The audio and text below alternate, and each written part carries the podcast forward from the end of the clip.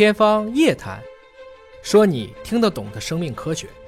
欢迎您关注今天的《天方夜谭》，本节目在喜马拉雅独家播出。我是向飞，为您请到的是华大基因的 CEO 尹烨老师。尹烨老师好，向飞同学好。最近一部热映的电影啊，《疯狂的外星人》，不知道尹烨老师看过之后有什么样的感触啊？啊，这个《疯狂外星人》我看了，与其说这是一部有科技含量的电影，其实不如说这就是一部搞笑片儿。虽然这个里面也有很多的这个先进科技的元素啊，比如说这个瞬间移动的飞船，啊，这个可以瞬间增加你这个能量和意识的头环吧，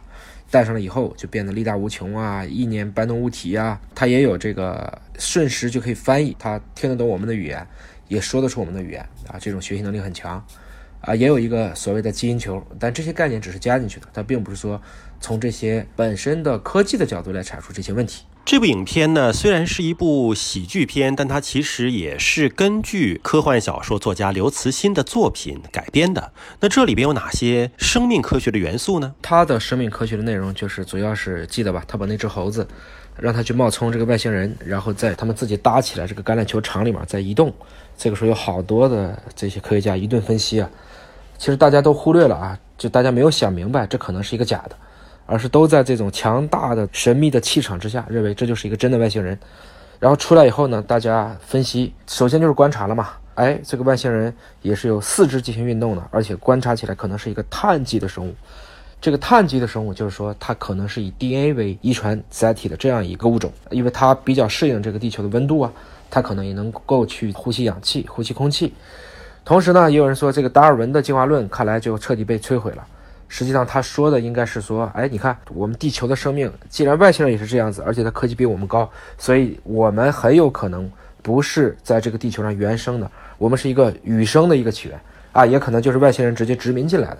这是说的关于这个达尔文进化论，其实我们现在应该叫演化论这样一个话题。还有一个呢，你记得吧？就是他拿到了这个基因球以后，他说经过测序发现了。至少有三种混合的 DNA，一个就是有猴子的 DNA，一个就是有被采样的这个特工的 DNA，还有一个是粪便的 DNA，而且是一个亚洲男子的粪便。那怎么估出来它是一个亚洲男子的粪便呢？实际上，我们所有人类的肠道菌群大概有超过上千种，每一个人约有三百多种。正常的情况下，因为我们的饮食结构不同，你比如说亚洲人，我们可能更多的是以米饭为主，高碳水化合物；如果是欧美人，特别是发达国家，他可能以高脂高蛋白的摄入为主。所以，我们整个在肠道菌群的分布也是不一样的。这个肠道菌群之间的分布不同，就像我们的指纹一样，它也有非常高的一种分辨率。根据这个分辨率，我们的确可以大概率的来判断它是来自于哪一个群体、哪一个饮食结构的人群。影片当中有一个设置啊，就是一个基因球呢，放到嘴里边转一圈，或者是在这个消化道里边走一圈，就能够携带这些基因信息。这样的一个基因球，在真实的这个生活当中是存在的吗？这个基因球好理解啊。它这个金球如果表面做了处理，在我们的口腔里面两侧的这个我们说腮帮子吧，在这里面滚来滚去啊，实际上是可以去富集或者说捕获我们这个口腔内壁的这个脱落细胞的。这些脱落细胞里面呢，本身是有细胞核的，所以这个里面会有 DNA。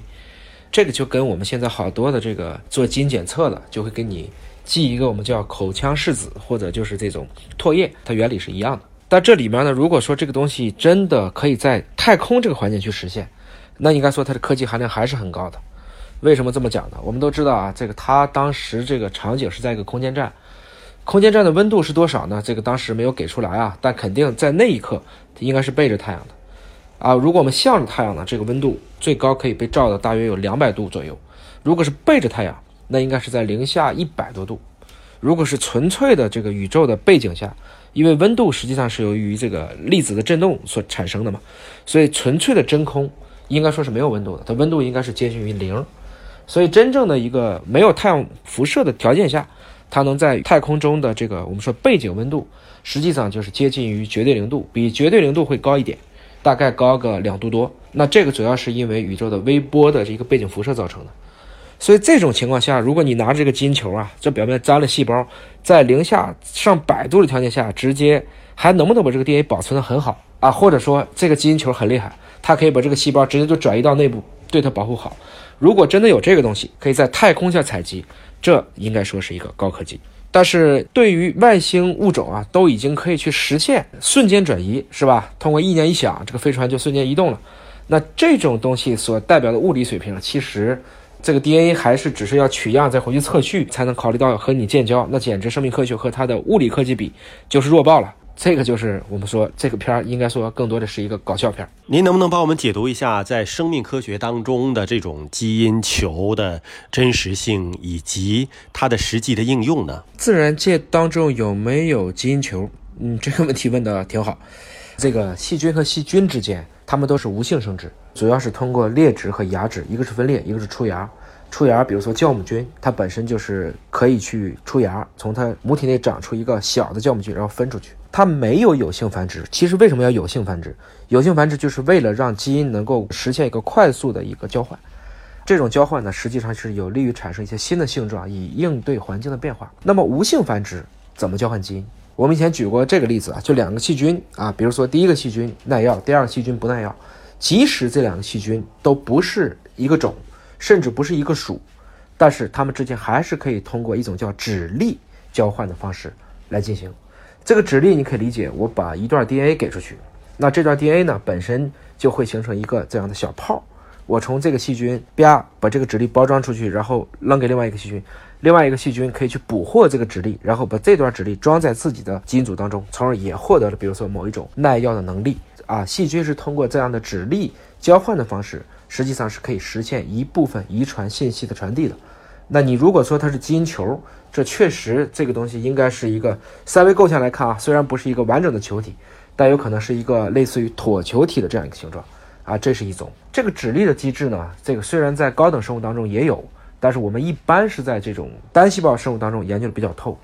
而对于这种高等生物来讲呢，那么近些年来还有一个比较新的一个概念啊，这个东西叫做外泌体。那什么叫外泌体呢？实际上呢，它是指包含了复杂的 RNA 啊，甚至有一些蛋白质的一些小的膜泡。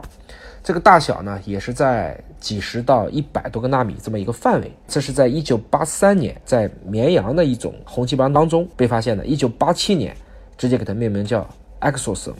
那么这个在这几年研究是一个大热，因为大家发现啊，这个肿瘤的细胞经常会给外面扔外泌体。那扔这个外泌体。主要是用于细胞之间的一个信息传递，也有人认为呢，甚至可能会导致肿瘤之间，比如说细菌有耐药，那肿瘤的耐药可不可能也通过外泌体的方式去实现？有没有可能通过外泌体去实现我对抗某一种抗肿瘤的药物，或者是其他的躲避免疫细胞的这样的一些机制，可能都跟这个外泌体有关。那么这样的一个外泌体说起来也比较接近于基因球。所以呢，我们真实世界当中，如果真的发现了有一个基因球，那它里面一般携带的应该是说包括了遗传物质，或者是跟遗传物质相关的其他生命信息的载体。它的目的依然是为了让这个物种能够产生一些新的性状，来延续打引号的自私的基因的一个传递。好了，感谢您关注今天的节目，下期时间我们再会。